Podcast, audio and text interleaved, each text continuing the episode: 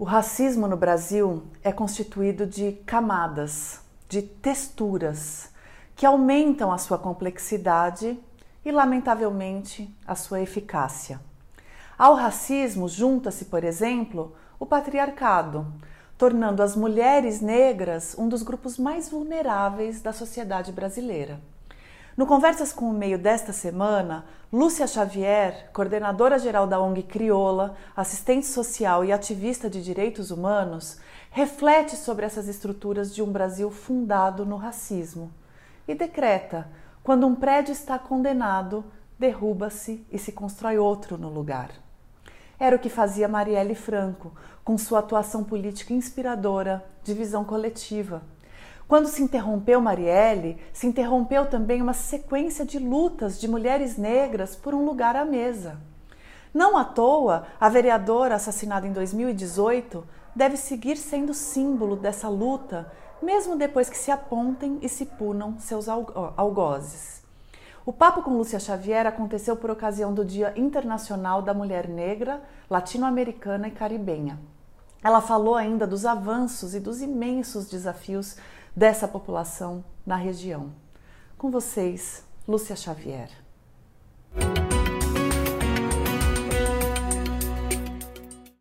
Olá, Lúcia Xavier, coordenadora geral de Crioula. Muito obrigada por estar aqui com a gente, por ter aceitado o nosso convite. Olá, muito obrigada pelo convite. Lúcia, a gente está conversando nesse 25 de julho em que se celebra o Dia Internacional da Mulher Negra, Latino-Americana e Caribenha. Eu queria saber se você pode começar explicando para a gente por que, que, é importante esse tipo de data e o que, que essas três classificações, por assim dizer, da, é, das mulheres, né, têm em comum? É, por que juntar essas três classificações numa data só? Bom, uh, inicialmente eu preciso dizer que essa data nasce do esforço das mulheres negras da, dessa região, no sentido de apresentar a denúncia sobre as suas próprias condições e também, ao mesmo tempo, marcar a presença política, social, econômica é, dessas mulheres nesse, nesse continente. Na verdade, o que a data, o que o título da data informa é que existem mulheres negras na América Latina, no Caribe, uh, e também na América do Norte e também na diáspora, e que elas vivem histórias é, muito parecidas, situações muito parecidas, e que esse é, que nessa data a gente invoca a presença dessas mulheres para mobilizar a sociedade, sobretudo a sociedade da nossa região, uh, em prol dos seus direitos, em prol um, da sua dignidade, da sua cidadania, do reconhecimento da sua presença política, da sua presença é, nas sociedades onde elas vivem. Uhum. E, e, você sente que eh, desde quando se celebra essa data? Eh, ela tem servido para avançar essa agenda de fato na prática? Olha, desde 1992, quando a data é, é, é é, marcada né, pela, pelo, por um encontro, um uhum. encontro dessa região, de mulheres de, de diferentes partes dessa região, é, que em Santo Domingo, na República Dominicana, que uh, vai trazer para a pauta política nacional e internacional, né, dependendo das regiões onde essas mulheres é, vieram, vai trazer essa pauta como uma pauta importante para o desenvolvimento dessas regiões, dessas, de, dessa população e, sobretudo, uh, para as sociedades onde elas vivem. Uhum. Então, na verdade, não é uma data simbólica somente sobre as condições que as mulheres vivem ou o que elas produzem na sociedade, mas é uma data que marca sua presença política, sua presença como um sujeito que participa de todos os processos dessa, dessa região e que quer ser reconhecida, que quer ter um, uma participação mais ampla é, desses processos que vivem em cada, em cada país. É, a senhora, é, é, isso é, isso é muito interessante porque é, nos direitos humanos a gente é, acompanha, né, ao longo dos anos, este ano mesmo tá, a, a Declaração dos Direitos, Universal dos Direitos Humanos está celebrando 75 anos, né? Uhum. E, e ao longo dessas décadas, a gente vai vendo essa discussão sobre direitos humanos é, se segmentando muitas vezes e muitas vezes se universalizando, né? Então é, parece que há, há, ciclos, né? Em que ah, é, o foco está mais em ah, mulheres negras latino-americanas ou negros. Como é que a senhora enxerga esse caminho dessas lutas, essa interseccionalidade, né? Então, por exemplo, a intersecção entre o feminismo e o movimento negro, entre o movimento negro e o, o movimento das mulheres brasileiras, enfim, é, me, me, pega um pouco pela mão para entender como é que essas lutas se, se interligam. É, primeiro, é, é preciso lembrar que direitos humanos só nascem num momento mais complexo da, do, do mundo, né? nasce justamente no período das guerras, entre guerras e na, na Segunda Guerra. Isso quer dizer que os, os padrões de civilidade, os processos éticos, a capacidade de trazer uh, na, nessa, nesses países condições de vida que levem em consideração a cidadania, a igualdade, o respeito ao direito, isso não existia. Né? Tanto que a gente vai marcar o Holocausto, vai marcar o apartheid, vai marcar a, a, a, a falta de condições de vida e de igualdade para diferentes é, grupos populacionais. Os direitos humanos, então, se tornam um pacto entre Estados, entre países que desejam melhorar ah, esse patamar de direitos, esse patamar ético, político em cada uma dessas nações. Né? Por isso, esses países aderem a esse pacto mas esse pacto não é completo. Ele inicialmente começa dizendo que é necessário garantir direitos civis e políticos, né?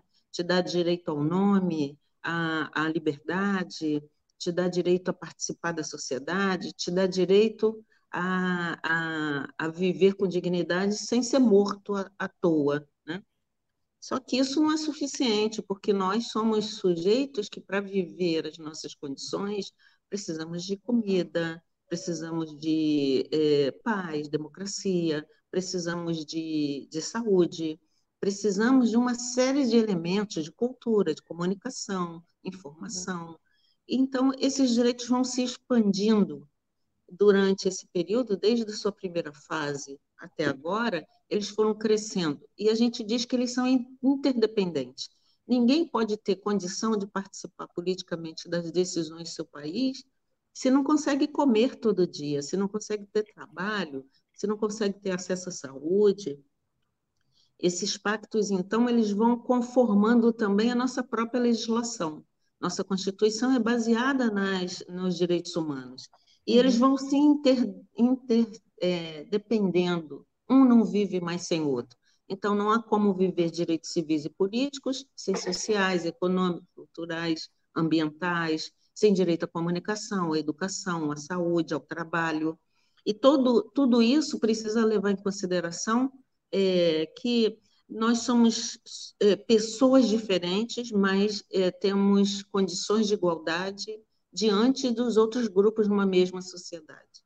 Então, é isso que, que a gente clama como direitos humanos e traz como um pacto, ainda mesmo que fragilizado, um pacto que ajuda a, a ampliar os direitos e a fortalecer os direitos. Porque, na verdade, a gente sempre tem a ideia de que nascemos com eles todos, mas sempre alguém vai usurpá-lo ou é, impedir esse seu direito. Ah, até porque uma parte, uma parte boa da sociedade é, não tem força política para garantir seus próprios direitos. Então, uhum. sempre um jogo político de a harmonização entre e equilíbrio entre esses, esses grupos.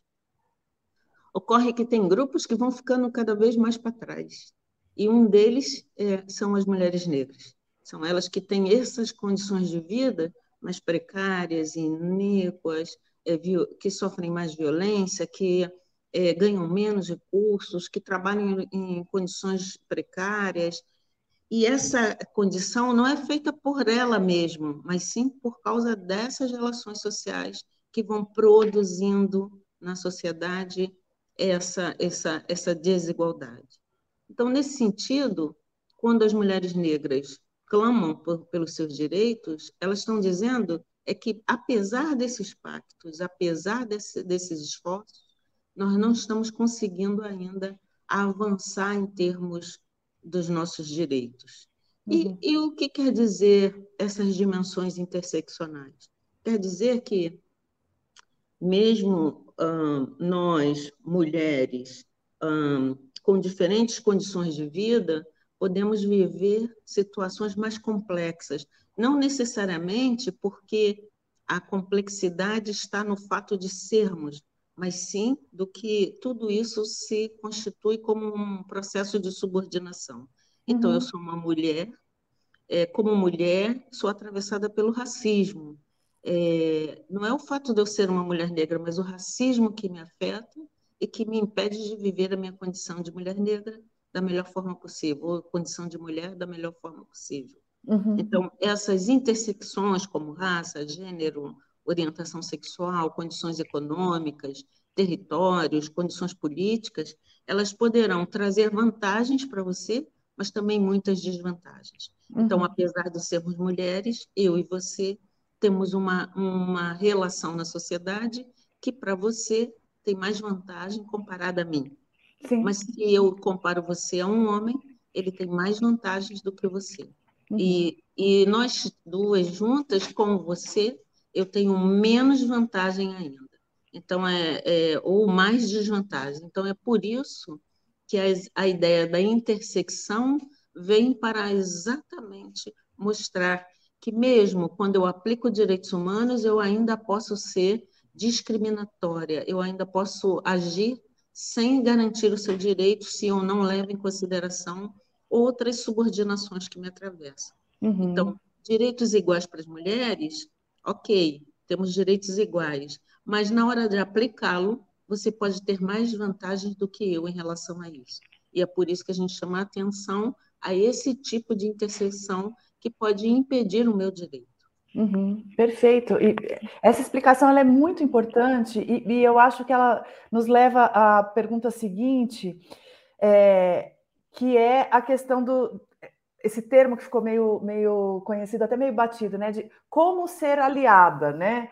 Os aliados, é, sem, sem atravessar o lugar de fala, mas ao mesmo tempo de fato ajudando é, na luta e trazendo junto. Existe uma receita para isso? Como é que você, como é que você enxerga é, a atuação conjunta, por exemplo, das mulheres? É, como que ela se dá da melhor forma? Eu, eu parto do princípio que diante de violência, tortura, morte, escassez, desigualdade, a responsabilidade é de qualquer pessoa reagir contra esse tipo de conduta. Isso é uhum. inaceitável na humanidade. Não é, não é possível que você olhe para essas coisas com naturalidade, achando que faz parte da vida daquele sujeito. Isso, para mim, não significa lugar de fala, significa a sua responsabilidade, um princípio fundamental de vida numa sociedade como a nossa, que quer ser democrática, justa, igualitária. Ponto. Isso significa que você precisa se levantar para agir contra qualquer tipo de situação como essa, porque deve fazer parte do seu interesse em ter um padrão de civilidade, em ter um conjunto de experiências na sociedade positiva. É, a outra questão sobre o lugar de fala é, quer dizer que é, eu, eu posso trazer à tona uma, uma demanda, uma reclamação, uma denúncia sobre mim, sobre a experiência que vivo, a experiência que vivem as mulheres negras, e isso ser compreendido como algo importante, mas quem está falando sou eu. Uhum. E esse lugar de fala quer dizer que a minha denúncia, a minha fala, não pode ser sobrepujada pela sua, que vai também dizer, tá, você vive isso, mas eu também vivo aquilo. Ou como se você pudesse dizer aquilo que sinto, vivo, penso e ajo. É, mas o lugar de fala só quer dizer da experiência política de eu me apresentar como sujeito político, porque a responsabilidade de lutar contra todas essas formas de violência é sua, não é só minha. Porque nós queremos uma sociedade justa, igualitária, democrática. Por isso, ninguém que luta contra o racismo, contra o patriarcado, contra a cis-heteronormatividade, toma o meu lugar de fala. Ao contrário, se alia numa luta fundamental que é mudar o padrão de civilidade, mudar as práticas é, milenares né, de opressão. Agora, quando você fala de você, eu entendo que esse é o seu lugar de fala o seu lugar de fala não pode ser o lugar que impede é, a minha própria fala ou a fala de outras. Ele precisa ser compreendido como o mesmo valor que damos à experiência de vida de cada pessoa. O lugar de fala também não pode ser entendido como o lugar que fecha a capacidade política que temos de interagir. Uhum. Por quê? Porque a interação entre nós pode se dar de diferentes formas, ela só não pode ser a interação que me impede de, de falar. Opa. O seu lugar de fala é sempre o lugar é, da responsabilidade. E uhum. a responsabilidade, nenhum de nós, mesmo com uma arma na cabeça, podemos abrir mão. Né? Afinal, é, estamos em processo de sociedade e devemos garantir o mínimo de condições de vida para cada um de nós. Né? Não ao contrário, evitar que é, sobre você recaia compromissos, obrigações que também recaem sobre mim. Né? Uhum, uhum. Agora, é, a senhora. A gente, a gente parece que anda dois passos para frente e dá uns dez para trás, né? É, você que tem uma história de ativismo é, nos direitos humanos longa, né? Que, que já passou por é, diferentes movimentos. É, como é que você enxerga esses avanços e os retrocessos? Assim, é, é, você vem de uma família de mulheres lutadoras, né? Que, que tem uma história de, de, de testemunho do que é a história da, do que é a luta da mulher negra como é que é possível comparar a condição geral da mulher negra no Brasil hoje ao que era 40 anos atrás, 30 anos atrás, e, e, e detectar avanços, ou a gente está parado? Ou retrocedeu, o que é pior? Olha, é, é, se eu olho 40 anos atrás a sua vida, eu vou ver que houve avanços. Assim, eu olho 40 anos atrás a minha vida, eu também vejo que uh, houve avanços, porque os avanços eles não são só de níveis individuais, né?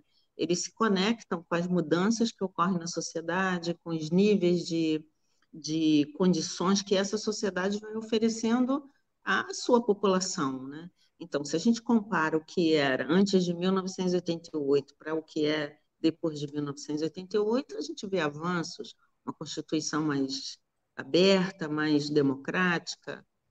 Os avanços são de ordem política são, eles são também de ordens práticas, também são. Hoje nós vivemos, por exemplo, nós estamos aqui conversando em, num nível de alta tecnologia, que talvez há 40 anos atrás não se aproximasse dessa, dessa realidade. Mas, se eu ainda abro a janela e olho para o Congresso Brasileiro, sendo mulheres negras 28% da população, e conto nos dedos quantas pessoas negras estão no Congresso, você vai dizer, ah, avançou, porque era um a cada quatro anos, então agora são cinco. Não, não avançou o suficiente. Por quê? Porque de um a, quatro, a cada quatro anos e hoje são cinco, são séculos. São séculos da mesma experiência. Né? O Brasil tem cinco séculos de vida, são cinco séculos da mesma experiência. Se você olha para as condições, por exemplo, é, que vive hoje as mulheres negras, né, compondo um grupo de 30 milhões de pessoas que passam fome, não, não avançou, porque ainda não há mecanismos que nos proteja contra uma experiência numa sociedade excludente, desigual, violenta. Se morremos mais por uh, ação do Estado ou mesmo por más condições, isso significa que, é, em comparando com outros grupos, nós estamos mais vulneráveis. Então, não mudou para nós. Isso não quer dizer que não é possível ver mudanças, processos políticos sendo, acontecendo o tempo inteiro, mas eles não atingem essa população à proporção da sua própria experiência, capacidade laboral, capacidade política, é, é, devolutiva para a sociedade. Quer dizer, nós trabalhamos muito, pagamos muito e recebemos muito pouco. Então, essa, essa ideia de que há 40 anos atrás era muito ruim e agora é melhor, só é possível ser medida na medida em que a sociedade, a sociedade ao analisar os resultados das mudanças na sociedade brasileira, eu encontro essa população, especialmente mulheres negras, em melhores condições, com mais capacidade de participação em espaços de tomada de decisão, com a possibilidade de viver numa sociedade sem discriminação. Porque aqui não importa quem seja, será discriminado. Não uhum. importa é, em que níveis de acesso a trabalho, a posição social você alcance, também será discriminado. Mas nós estamos falando da maioria da população. Então, olhando essa, essa, essa maioria, o que a gente vê é sobre ela uma forte opressão, sobre ela uma forte exploração, sobre ela a incapacidade de garantir sobrevivência para sua próxima geração. O que, que não é o racismo a não ser isso? A manutenção de um grupo no poder, né? Então, é exatamente aí que, que eu não vejo mudança. Uhum. E é uhum. claro, né? É, pensar que ah, na escravidão você vivia amarrado, preso no tronco, e hoje você anda livremente, é entre aspas, né? Porque andar livremente é, no nosso país pode ser um risco de vida, né? pode ser um tiro perdido, uma bala perdida, um encontro com uma polícia agressiva, pode ser sair do trabalho e não voltar, né? pode ser ter uma, uma condição de pessoa trans e ser assassinada, pode ser uma mulher que é violentada intermitentemente, tanto por, em casa, na rua, no trabalho. Então, na verdade, o que a gente, o que eu estou querendo te dizer é que ah, o volume dos problemas sociais que vivem as mulheres negras ou a população negra de modo geral demonstram a capacidade que o Estado brasileiro é, tem, é, a, a capacidade que o Estado brasileiro tem resolvido esses problemas sociais. E essa capacidade, essa baixa capacidade, essa pouca insistência em mudar os processos, significa que a sociedade brasileira olha para esse grupo, olha para essa situação com muito desprezo. Não muito. olha é, como um ponto central, como uma situação nevrálgica. Sabe assim, quando você tem um problema grave de saúde e a pessoa olha e diz: sua pele está ressecada. O, o ressecamento da sua pele é um sintoma, ele não é a causa. Então, é uhum. é preciso olhar o sintoma, mas tratar a causa. Né? Uhum. Então, essa é a, a questão que, a, que se apresenta hoje em relação a se evoluímos ou não. E aí, nesse. Claro, nesse... a gente fica feliz, mas é, a gente fica feliz de você ter um número maior de mulheres e de negros é, escolarizados ao nível superior, mas não se esqueça que eles já faziam esse esforço pessoal, individual. Uhum. Né? Agora, o que se faz é um mínimo de reparação àquilo que é histórico, secular, e que é necessário romper com essas barreiras mesmo.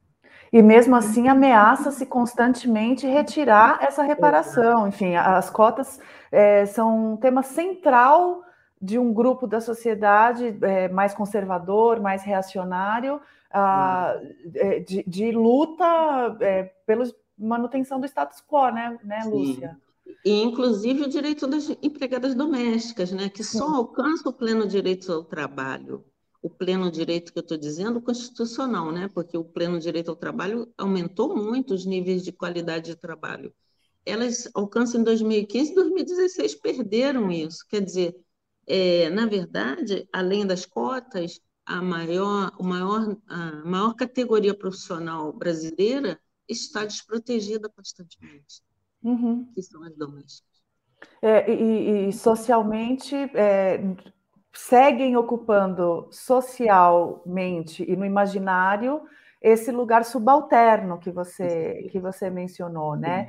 E aí, é, mas hoje a gente está com um governo federal que montou no executivo é, uma equipe interessante, assim, com muito, alta capacidade intelectual, com é, histórico de ativismo. Então, tem o ministro Silvio Almeida, tem a ministra Aniele Franco. Qual que é, na tua experiência de ativista e, e, e de coordenadora do Crioula, a, essa distância entre um ministério e a ponta? Como é que se, como é que se faz essa ponte né, entre, as, entre a grande capacidade de um ministro ou de uma ministra e a ação na ponta. Como é que isso chega na ponta, na tua experiência? Olha, na minha experiência, tem um negócio chamado. É, eu vou lembrar o nome corretinho para você, que é a federação. Né? Nós somos um país federado, né? 27 estados e um distrito, ou 26 estados e um distrito, pode ter errado aí na, geografia. ah, mas veja bem, é, quem acumula a maior parte dos recursos é o nível federal, o governo federal. Né? E por isso ele tem muita capacidade de induzir políticas estaduais, locais, territoriais, como também ele pode ser impedido de induzir políticas a partir dessa experiência federada, né? porque cada município ordena sua própria política. Né? No Brasil, isso não é um drama, né? que se fosse drama, é, teria estados separados, né? já uhum. se tornado países. Mas é um drama porque, dependendo da, da gestão política, isso pode ser impedido de ocorrer. Né? Então, eu posso não impedir a vacinação em cada município, mas eu posso retardá-la, não apoiá-la, não organizar para que isso ocorra, sendo essa uma política indutiva ao nível federal. Né? Uhum. Então, são exemplos do que é possível. Então, por exemplo, educação de, um, de 0 a 14 anos, de, é responsabilidade federal, mas creche não é responsabilidade federal. É, nível superior, é, é, nível médio, é responsabilidade de quem? Dos estados? É, como é que essas responsabilidades se comunicam e, e atravessam a sociedade? Então, você imagina que quando, ao construir um Ministério das Relações é, Raciais, esse governo quer induzir uma política de combate, de enfrentamento ao racismo em todos os campos da vida das pessoas negras, porque reconhece que essa é uma prioridade, é um ponto-chave para o desenvolvimento do país, para a melhora da qualidade de vida, para a melhora da gestão pública, para a melhora de tudo. Né? Afinal, se eu invisto um cidadão e cidadã, eu só vou requerer uma sociedade melhor. Uhum. Mas, para isso, é preciso, então, acordos em todos os níveis. Né? Então, há políticas que podem ser induzidas diretamente pelo governo federal, políticas de ampliação da, da formação, política de criação de cargos é, para o trabalho com, com cotas, políticas de saúde, políticas de educação, políticas de melhoria da qualidade da aceitabilidade desse grupo na sociedade, inclusive políticas de ampliação da participação desse grupo. Mas há territorialidades, e essas territorialidades, para serem tratadas constantemente como hum, solução dos problemas concretos da vida da pessoa, né, desde enchente, hum, acesso à água, é, acesso a serviços públicos, tudo isso precisa estar em consonância com esses entes. Eu acho uhum. que essa é uma tarefa árdua para quem atua no campo da, da luta contra o racismo, porque o racismo não, não é só um problema de má gestão, e como um problema político ideológico, ele influencia a sua decisão. Uhum. E por isso é preciso estar o tempo inteiro sensibilizando, reorientando, reorganizando as práticas locais, institucionais, para que elas possam ter resultados positivos sobre a política definida né, pelo governo. Então, de qualquer maneira, me parece que essa é uma tarefa que o governo é, federal vem cumprindo, né, fazendo esse diálogo, visitando os estados, apresentando aquilo que a gente chama de órgãos MIR, né, são órgãos estaduais ou municipais que também querem a, a, a inversão dessa experiência racista no seu território. Mas isso tudo depende de muita discussão, muito, muito trabalho, né, eu diria. E para isso é também preciso ter confirmado o interesse e a obrigação de cumprir essas tarefas, né? Uhum. Porque também eu posso mostrar meu interesse e não cumprir nada, guardar os recursos, tempos depois eu te devolvo os recursos, né? Então, é. acho que há aí também um trabalho de sensibilização, de articulação muito grande. Agora, há uma parte que só o governo federal pode fazer. Por exemplo, titular terras quilombolas. Por uhum. exemplo, ampliar a capacidade de trabalho e formação da população negra. Por exemplo, proteger essa população em termos de políticas contrárias à, à própria população, reforçar políticas positivas, como o direito ao trabalho das domésticas, isso mudaria em gênero, número, grau as condições das mulheres negras. Então, há coisas que podem ser feitas que necessariamente não vão ao nível local, porque a do local elas têm, tendem a demorar um pouco mais. Ou elas já, já têm início e aí é só investir, ou elas precisam ainda ser desenhadas, trabalhadas, sensibilizadas, articuladas. Uma das coisas que o ministro Silvio Almeida é, anunciou, inclusive eu li hoje nos jornais, não sei se ele já tinha anunciado antes, acho que foi hoje mesmo, é a intenção uh, de fazer uma espécie de caravana é, pelo Brasil, visitando unidades do sistema penitenciário. É, então, assim, ele é um ministro dos direitos humanos, mas isso atravessa necessariamente a questão racial, que é, a, a, a, população carcerária hoje é, é inclusive, é, tem, é, maior, proporcionalmente é maior de negros do que era 20 anos atrás. Aumentou essa proporcionalidade em vez de diminuir, né? É, eu queria ouvir um pouco você sobre isso, sobre esse instrumento de, de opressão e de, e de é, controle, né? É, o, o, o, aprisionamento da população negra, o foco na população negra, é, na, na criminalização. Bom, eu acho que ela faz parte das práticas racistas, né, estruturadas desde a sociedade e, e, no Estado. Mas, mais do que isso, eu acho que há aqui um, um dispositivo institucionalizado de punição que ultrapassa as barreiras do, próprio problema. Né? Então, uma coisa é você ter práticas criminais em sociedades como, como a brasileira, e outra coisa é você ter um tipo de punição que ultrapassa qualquer sentido é, da legislação dos direitos. Então, você tem gente que não está, conden não está condenada presa, você tem gente presa que não sabe por que foi condenada, você tem gente presa em tenridade, né, 18 anos, que vai passar 10, 20 anos preso por, por tráfico de drogas, você tem gente que está uh, presa assemelhada a furto famélico, você tem gente presa por violência doméstica, por é, falta de pagamento de pensão, você tem uma série de atributos que são é, considerados no mundo criminal como práticas ilícitas e que precisa de prisão. Mas você não tem julgamento justo para negros.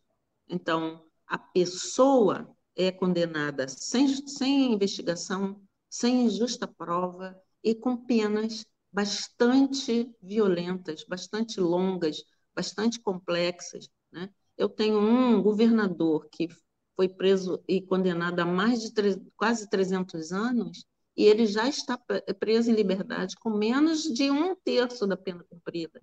Mas eu tenho uma pessoa que entrou por tráfico de drogas, por uma quantidade mínima de drogas, e ela, ela é presa sem ainda ter a possibilidade de apresentar condições sobre seu julgamento. Quer dizer, ela não tem defesa, ela é condenada por mera palavra entre o Estado e a vítima, né? ou ao, ao, ao, ao algoz, ao condenado, ao, ao criminoso.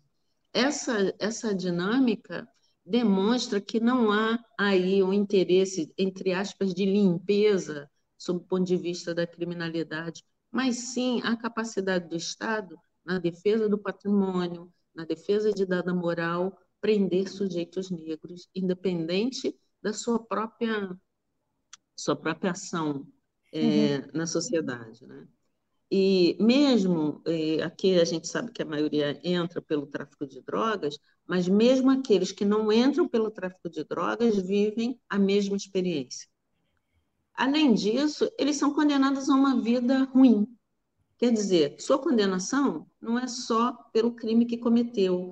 É, ele vai perder 10, 12 anos, 15 anos da sua liberdade, mas ele vai comer uma vez por dia, não vai ter água tratada, ele não vai ter assistência médica, ele não vai ter lugar para dormir com dignidade. Sua cela tem não sei quantas pessoas e ele ainda corre risco de vida, porque a maior parte das pessoas que morrem no sistema morrem por causa da violência interna.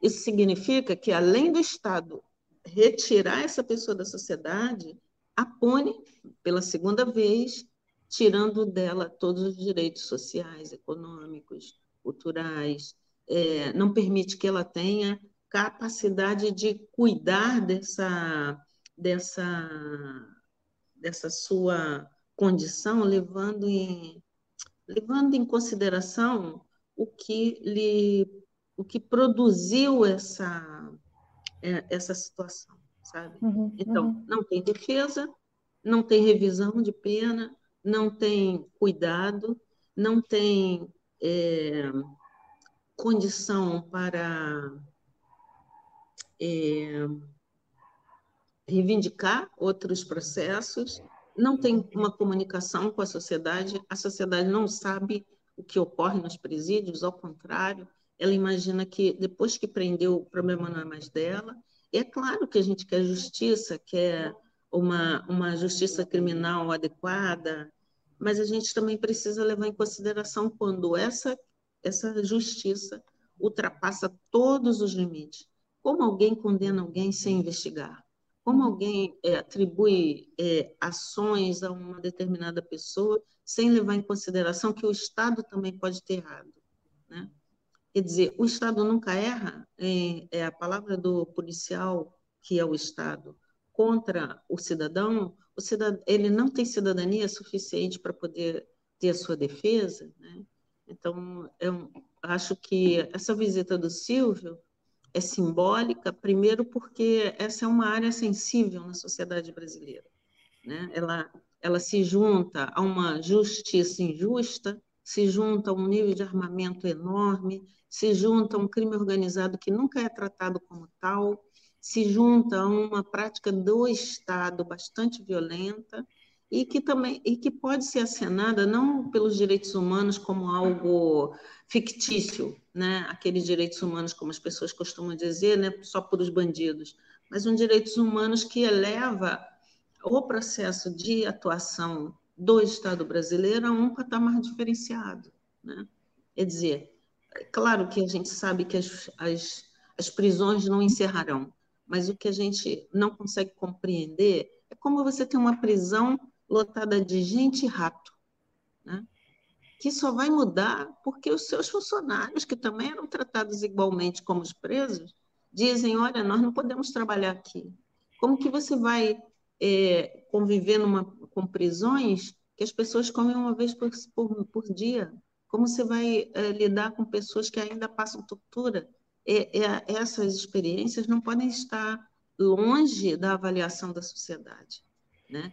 E que pese que eu acho que a sociedade fundada na violência sempre terá essa capacidade de uh, estruturar outras relações é, com violência. Violência. E aí, é, e aí pegando a outra ponta, né? É, a gente falou um pouco da criminalidade, mas a população negra e as mulheres negras em particular são também mais vítimas de violência, uhum, né? Uhum. Então, a gente tem esses números grotescos de homicídio anual, anualmente que vitimam a juventude negra, e aí mais os, os rapazes, e é, no, no, mesmo, na mesma leva de estatística, a violência contra a mulher negra também em patamares absolutamente vergonhosos, né? É, de que maneira. Então, você falou de uma sociedade estruturada na violência, mas aparentemente estruturada na violência contra a população negra acima das demais, é isso, né? é, claro, é uma sociedade é, estruturada na violência, com, com a capacidade de atingir um dado grupo e, ao mesmo tempo, sem querer mudar as regras de relação desse grupo. Né? Quer dizer, traz para a sociedade aspectos complexos uh, do controle social, quer dizer, como controlar essa população, como fazer com que ela é, tenha, é, sofra maior risco, sofra maior é, dano e, ao mesmo tempo, com legislações que vão proteger a mulher, mas que necessariamente não protegerão essas mulheres, não alcançarão essas mulheres. Né? Então, é, também olhando o fenômeno da violência como um fenômeno que é, pode gerar uma pode gerar uma uma ideia de que é um problema individual, privado. Uhum. É, e aí, nesse contexto ainda, Lúcia, é, recentemente a gente viu um debate proposto pelo professor Muniz Sodré, é, uhum. em contraponto à formulação do próprio Silvio Almeida, né? Então, o Silvio Almeida formulou que o, o racismo no Brasil ele é estrutural, e o professor Muniz Sodré, então, é, embora suporte é, a discussão política desse termo, acho que, acho que isso fica mais acessível, mais claro para as pessoas entenderem o problema, diz que não, não é estrutural, é institucional, porque estruturas uhum. dão errado. Né? O Brasil não, é, é, desestruturado. E o racismo, infelizmente, é uma, uma, uma visão bem sucedida no Brasil, no sentido de que é, é perpétua e difícil de, de, se desfazer. Né? Então, ele, ele, ele mais ou menos propõe essa. Como é que você enxerga? Né? É, é, é estrutural, é institucional? É, como é que a gente pode enxergar esse racismo para começar a desmontá-lo ou é, é, começar é, não, né? Vocês estão há essa luta já há décadas, mas é, melhorar esse esforço de desfazer esse racismo?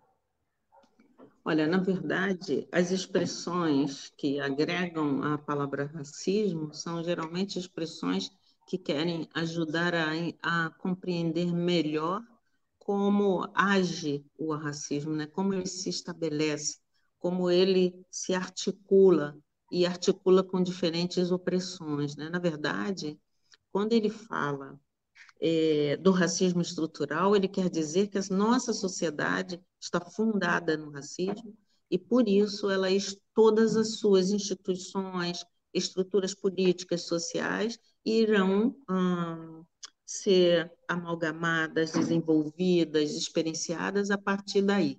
Então, é claro que isso vai acontecer na escola, na casa do, do, do patrão, da patroa, no trabalho, é, no hospital, na rua, é, aonde eu estiver, essa experiência estará forte, presente, exatamente porque ela estrutura essa relação.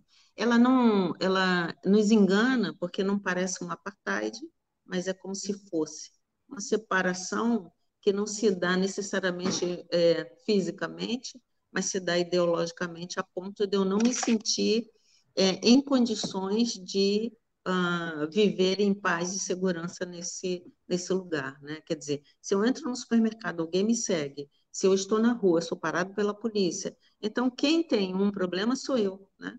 A estrutura da sociedade está correta e ela vai uh, trazendo para mim ideias e lembranças de que eu que não tenho é, esse direito. Então, por isso que me chama isso de estrutural essa perspectiva institucional, porque o Brasil é um Estado que não se declara racista, não tem leis racistas, não impede direitos, entre aspas, mas parece, no campo do, da, da, relação racial, mas suas práticas são racistas. Quer dizer, desde o momento que eu entro numa unidade de saúde e alguém me discrimina, e não há nenhum tipo de reparação, correção ou é, de, é, destituição daquela força e ela passa a ser a guia da minha entrada naquela unidade, a guia do meu direito a, a perspectiva que vai me impedir de ter informação e boa resolutividade, isso é institucional. Se eu ponho uma criança na creche e as suas professoras não querem cuidar do seu cabelo, a tratam como alguém inferior, isso é institucional. E é nessa entendimento é de que a instituição não deveria, nem por força de lei, nem sem essa força, se guiar é, por essas práticas. Por isso, a gente invoca uma dimensão institucional, para dizer que aquela institucionalidade presente na, na, nos espaços, nos organismos públicos e privados, estabelecem uma experiência como se fosse natural. Então, não é a, a professorinha fulana de tal que está discriminando, é a creche tal, a escola tal, o hospital tal, a, a, o imposto de renda, o ministério, a secretaria, a instituição. Isso também para o campo privado. No campo privado, o mesmo vai ocorrer. Você vai ter várias é, experiências em fábricas, em, é, em empresas, é, em instituições, clubes, sempre voltadas para essa perspectiva do racismo, perda de trabalho e tudo mais. Né? Agora, por que, que a gente dá esse tom? Para mostrar o quanto ele é feroz. Então, eu tenho um racismo religioso, aquele que nega a religiosidade, é, é tem perseguição religiosa, tem perseguição pela polícia, tem perseguição, tem descrença de uma sociedade, tem negação, discriminação dessa perspectiva. Se eu olho para o ambiente, o, a, a, o racismo ambiental vai é, reforçar essa perspectiva quando a gente trata do ambiente. Então, você tem pessoas negras vivendo em situações degradadas, em áreas degradadas, você tem pessoas negras vivendo com lixo tóxico, vivendo perto dos lixões, mas aquilo não nasceu ali. Aquilo foi transportado para aquela região justamente porque aquelas pessoas não têm capacidade política, força política para poder impedir aquilo. E geralmente são pessoas negras. Então, não é um, desculpe, uma firula, que é botar um, uma florzinha, no, né, a cereja no bolo. Quer dizer que quando a gente olha para esses campos, a gente vê a força do racismo ali. Por isso a gente diz do racismo climático, a gente fala do, do racismo ambiental, a gente fala do racismo religioso, é, mas o que a gente quer dizer é que o nome disso é racismo. E no nosso caso, a gente põe ainda mais duas expressões importantes, que o racismo, como base dos processos ideológicos e políticos, ele atrai para si outras experiências de subalternidade. Então, ele convive e articula-se muito bem, vira uma nova peça quando a gente fala do patriarcado. E ele convive e vive muito bem quando a gente junta cis e heteronormatividade. E não é que ele vai fazer aquele biscoitinho de camada, né? Uma camadinha rosa, outra branca, outra amarelinha. É que ele se funde de tal maneira que você sabe que está comendo um biscoito com avelã, com gosto de morango, com é, pedacinhos de passa, mas você está comendo um biscoito. O racismo é isso. Ele é capaz de apresentar novas texturas, novos processos, novos sabores, e você é que precisa ficar definindo nesse, nesse, nessa perspectiva o que de fato está acontecendo com aquela pessoa ou situação. E para ser mais direto, ah, hoje em dia se diz, ah, se o racismo é estrutural, nada posso fazer, né? Claro, se um prédio vai cair ou se um prédio está ruindo, você precisa jogar ele abaixo.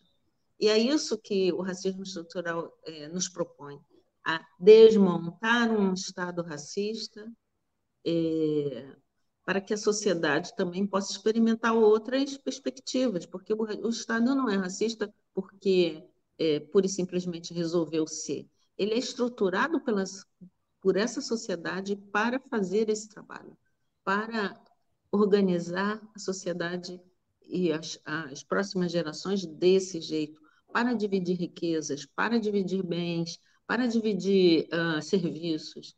Então, não é uma coisinha qualquer né? Uhum. pelo nosso ponto de vista. Não se trata de uma expressão, é, eu chamaria aqui, deslocada do contexto político. O nome é racismo e cada vez mais a gente vai incluindo outras capacidades que essa experiência nos apresenta.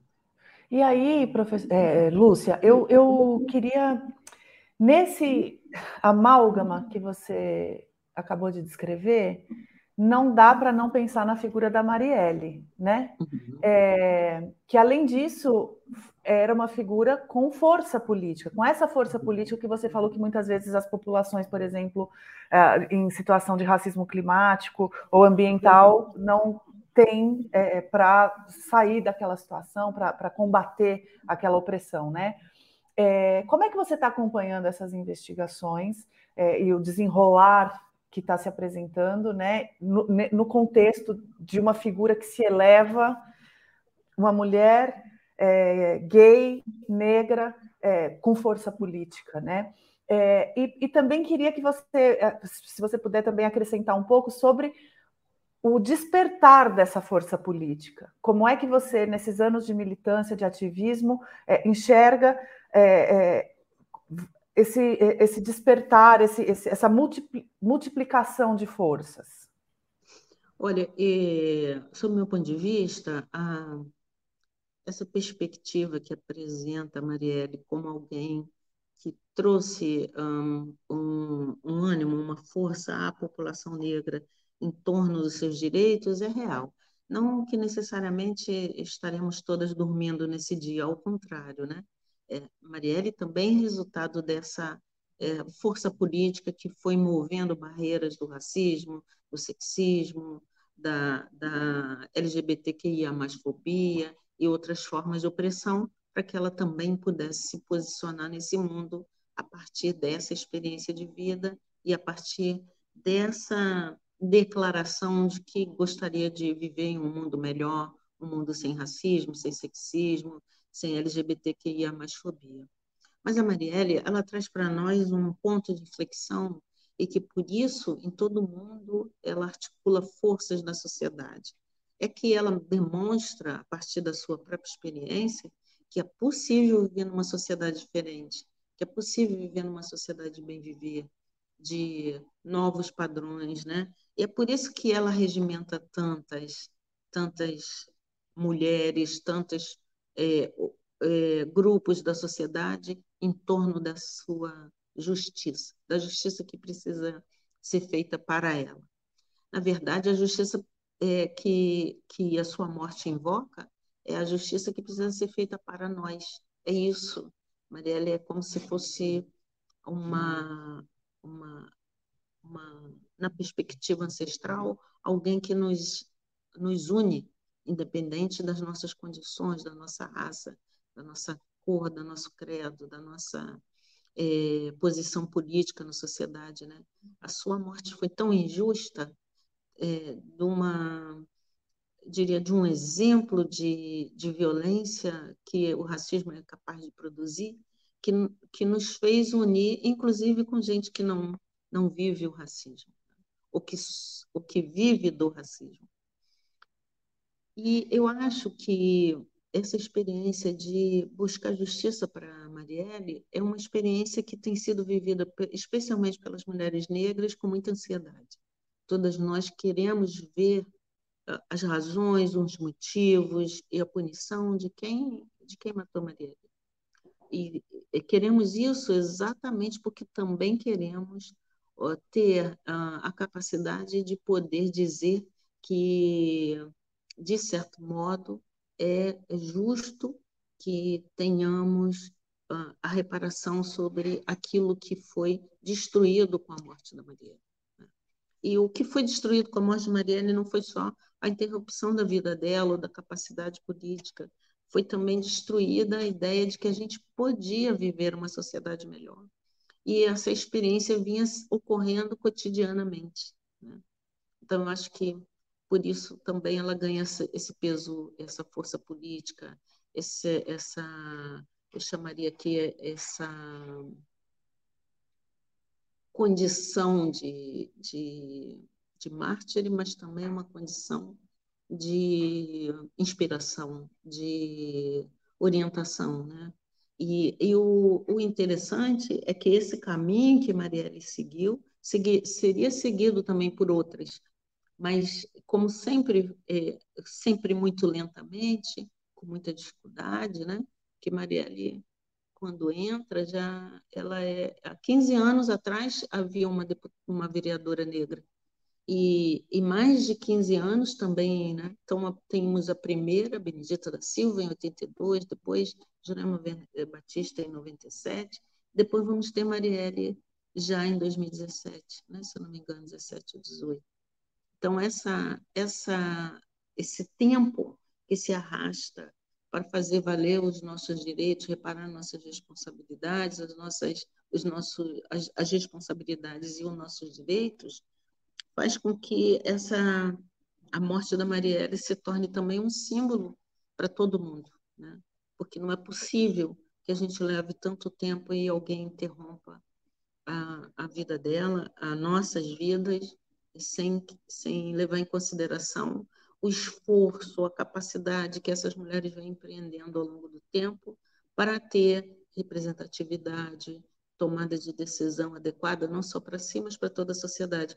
Porque o, o, o mais complexo é que elas não são mulheres que lutam só pelos seus interesses pessoais, elas lutam sempre por interesses coletivos, e ao interromper Marielle, se interrompe uma luta por interesses coletivos. E, e, eu acho que vai ser assim até depois dos resultados da, da, da de quem mandou matá-la e por que ela morreu, é, mesmo depois que essa justiça seja feita, Marielle ainda será um símbolo, né? um símbolo político de, de uma capacidade, de uma força de mudança impressionante, sabe? Eu acho que eu que vivi uh, a experiência de saber da morte de outros símbolos, como Padre Josimo, como outras figuras políticas que fizeram mudanças e transformações no país, é a, é a primeira vez que eu vejo um, uma pessoa como ela é, ter ainda uh, espaço nas mentes, nos corações, nas preces, nas, nas invocações é, de mulheres negras. É, e, e para concluir, Lúcia, eu queria entrar um pouquinho na, nessa questão que eu propus do, de como se multiplica essa força política, né? Então, é, você que tem um, um, ativismo, que tem um trabalho de tocar esses corações, de mobilizar essas mulheres negras para é, para se unir em uma luta política, como é que você enxerga essa resposta? É, como você falou lá no começo, é muito difícil você se mobilizar politicamente sem ter o que comer, sem ter, tendo que lutar cada segundo do dia para sustentar seus filhos, sua própria vida, etc. É, ainda assim, algum nível de mobilização vocês têm conseguido. Isso está aumentando, está diminuindo? É, as pessoas, é, as mulheres negras estão mais sensíveis à sua própria condição? Como é que você está enxergando isso? Olha, é, eu, eu me sinto resultado daquelas que vieram antes de mim. Então, eu acho que há sempre mulheres negras tomando a frente dos processos políticos e caminhando.